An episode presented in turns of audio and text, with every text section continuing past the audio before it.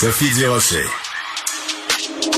C'est tout en anglais. Sophie Durocher. C'est toi qui as tiré la sonnette d'alarme? Le Québécois moyen était euh, quelqu'un qui subissait et qui se disait je ferme ma gueule parce que je veux pas perdre ma job. La rencontre. Cet asservissement, cette servitude volontaire. C'est quelqu'un qui va dire par exemple moi j'étais allé à l'urgence là, j'ai attendu 6 heures, OK? La rencontre. Nantel.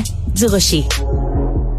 Bonjour Guy, on se rend compte que l'affaire Julien Lacroix a vraiment des ramifications, bon, évidemment d'un point de vue journalistique, d'un point de vue légal, d'un point de vue féministe, et même de façon plus large, même sur les relations hommes-femmes. On n'a pas fini d'en entendre parler.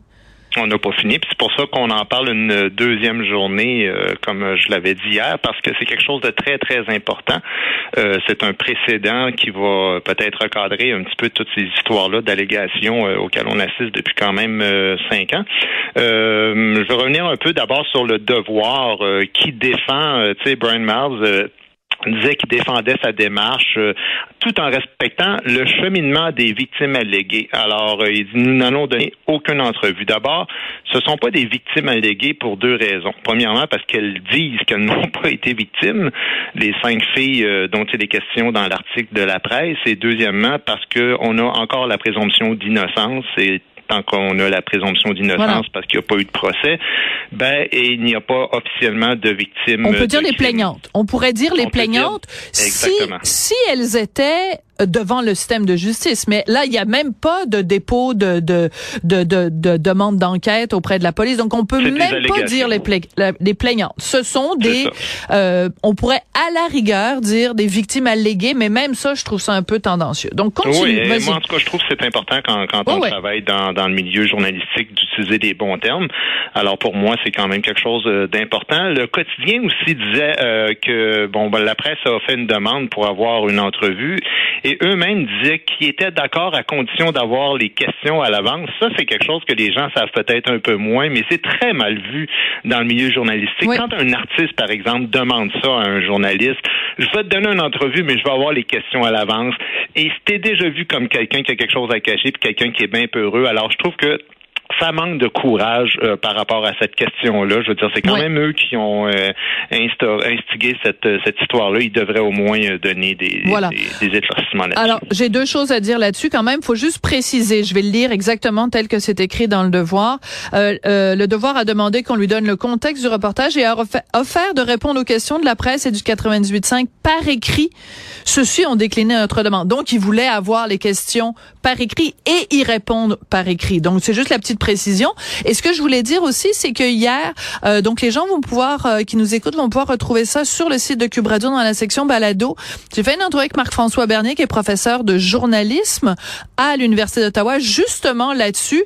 Et il m'a dit que quand il avait vu ça, cette demande du devoir, les mots qu'il a utilisés, il a dit, je trouve ça surréaliste. Ça va contre l'éthique journalistique en ce moment euh, au, au Québec de demander à avoir euh, les questions ou de demander à répondre euh, par écrit parce que par écrit ça, ça signifie aussi qu'on a les réponses puis les questions puis qu'on a tout le temps qu'on veut pour y répondre ce qui est pas vraiment le but nécessairement d'une entrevue. Euh, donc euh, je voulais juste rajouter ces deux éléments là. Ben, c'est important, mais c'est exactement Ouais. ça. C'est pour ça que je dis ça manque de courage parce Ben qu'il ouais. devrait aller s'asseoir directement.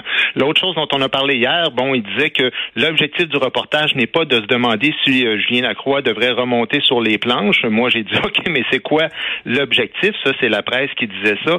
Évidemment, on n'a pas eu de réponse à cette question-là, mais euh, il y a quand même lieu de se la poser cette question-là Absolument. parce que moi, je ne veux pas me su- me substituer à la loi, sauf que là, il y a, il y a cinq filles qui ont dit que c'était à peu près rien passé, euh, ou en tout cas du moins rien de criminel. Euh, il y en a quatre qui n'ont pas parlé, donc à la lumière de ce qui est sorti hier, peut-être que ces quatre filles-là devraient redonner euh, leur version des faits. Mais sinon, ben écoute, s'il n'y a aucune plainte, euh, il n'y aura officiellement aucun crime, mais il faudrait se poser la question à savoir euh, est-ce qu'il peut remonter sur les planches un jour, et si oui, quand? Il me semble que c'est une question qui est quand même pertinente. Ben tout à fait. J'en ai parlé un petit peu avec avec Isabelle Maréchal. Rappelle-toi quand, par exemple, Patrick Bruel, il y avait eu des allégations en France au sujet de, de Patrick Bruel d'inconduite sexuelle. Et il, les, les allégations sont sorties quelques jours seulement avant qu'il soit à Montréal. Il devait se présenter au Centre Bell. En fait, il s'est présenté au Centre Bell, puis il y avait plein de monde dans la salle. J'étais là. Et euh, écoute, il, il, y a quand même eu une annulation. Il devait participer à l'émission en direct de l'univers, euh, tout un en direct de l'univers de Patrick Bruel. Ça a été annulé. Euh, plein, plein, plein de trucs ont été annulés. Et moi, j'avais écrit un article dans le Journal de Montréal en disant, ben écoutez, moi, bien sûr, je vais y aller écouter Patrick Bruel en spectacle au moment où on se parle, il bénéficie, comme tous les individus, tous les citoyens français, de la présomption d'innocence. Si la police fait enquête et que des accusations sont déposées contre lui, on s'en reparlera à ce moment-là. Et donc, le même critère s'applique à Julien Lacroix. Qui fasse un spectacle, moi, j'ai aucun problème à y aller. En tout cas, tu as dû te faire haïr juste pour écrire ça par rapport à Patrick Bruel. J'imagine. Non? Oui? ben, écoute, ce qui, a, ce qui a le plus circulé à l'époque de la part de gens comme Patricia Tulane, qui, euh, qui est une des dénonciatrices de Gilbert euh, Rozon, c'est euh, Sophie Durocher et main dans la main avec les prédateurs sexuels. C'est ça qui est, sorti. C'est ça. Et, et, ce qui est paradoxal. Alors que je défends un principe. Ben, ben, tu sais, l'article qui est sorti hier, là, je veux dire, euh, il y a personne qui a dit euh, que Julien Lacroix n'a jamais rien fait. Sauf que il y a quand même beaucoup de monde sur les réseaux sociaux, particulièrement, euh, qui en veulent aux journalistes de la presse d'avoir fait cet article-là.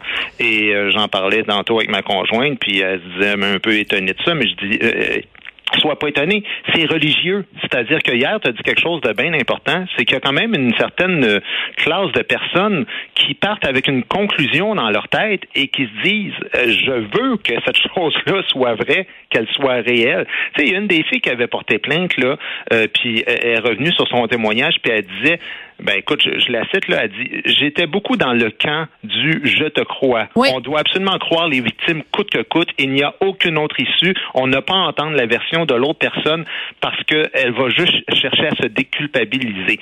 Et sais-tu quand est-ce qu'elle a changé d'avis? Quand elle-même, il y a eu des allégations sur elle. Mais oui. Elle dit, oh mon Dieu, ça m'a fait réaliser qu'il y avait deux côtés à une médaille. Mais ben, tu penses quoi, tu sais, je veux dire, il suffit pas qu'un humain dise quelqu'un m'a fait quelque chose, puis que, voilà, le sort est réglé, cette personne-là est bannie à vie, puis on veut plus jamais la voir. Alors, il faut quand même en faire la démonstration. Moi, je peux pas croire que des adultes sont incapables de comprendre quand même un principe aussi élémentaire que celui-là. Mais de toute façon, dans n'importe quoi dans la vie, t'imagines si on fait hashtag je te crois pour tout on n'a aucune raison de le faire dans un cas d'agression sexuelle. Imagine ce qu'on le fait n'importe qui. N'importe qui dit, euh, ben écoute, euh, moi euh, j'ai un, un, million de dollars à la banque. Hey, hashtag je te crois.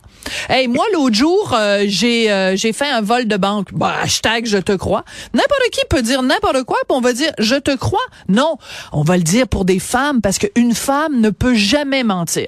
Une femme ben ne peut jamais mentir.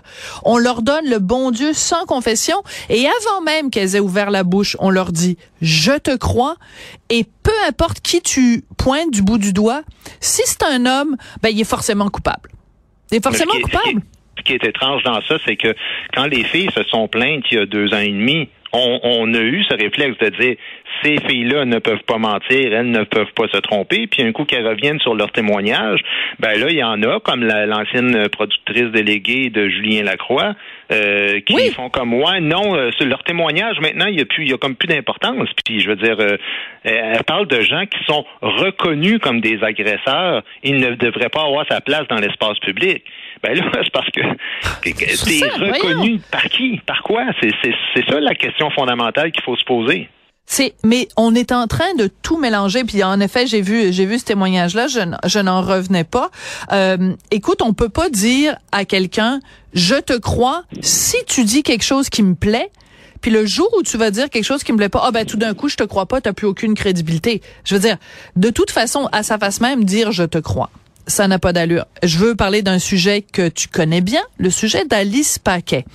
Euh, te rappelles-tu quand euh, euh, elle, la, la police est revenue, le DPCP, pardon, euh, est sorti de sa réserve habituelle en disant, dans le cas d'Alice Paquet, aucun acte criminel n'a été commis. Manon Massé quand même à l'Assemblée nationale, là, quelqu'un qui est, qui est député, quelqu'un qui est censé normalement, euh, tu sais, le, le prendre la défense du législatif, tu sais, quelqu'un qui est quand même supposé défendre l'état de droit. Ben, Ben, oui, Manon quelqu'un qui veut Massé, être à la tête des institutions euh, Voilà. qui, qui nous gouvernent. Bien oui. voilà, elle a donné une entrevue à la suite de cette décision-là. Elle a dit, moi, je continue à croire Alice Paquet. Je veux dire, comment peux-tu dire je te crois encore alors que même à sa face même dire je te crois ça n'a pas de sens mais en plus le DPCP vient de te dire il y en a pas eu d'acte criminel qui a été commis madame euh, Massé fait que madame Massé elle croit pas la police elle croit pas le DPCP Toutes ces histoires-là, Sophie, me font penser à la fameuse histoire de Sandra Muller en France qui a porté plainte Oui. euh, contre euh, Éric Brion, qui était un J'ai lu ancien son livre. patron Ben oui. pour harcèlement sexuel. Et euh, sur les réseaux sociaux, c'est elle qui a parti le fameux mouvement Balance ton port, qui a ensuite donné naissance à moi aussi au Québec. Mais euh, le, seul petit problème, c'est que c'était des fausses ac- accusations, puis elle a ensuite été poursuivie elle-même pour diffamation et condamnée par la suite. Bref, euh, ça a été toute une histoire de fou. Donc, euh, il faut quand même se rappeler qu'il y a eu un mensonge à la base même du mouvement Absolument. en France. Donc, c'est des choses qui arrivent, qu'on le veuille ou non, et c'est pour ça que les tribunaux euh, sont nécessaires dans des cas comme ceux-là avant de condamner et de bannir les gens.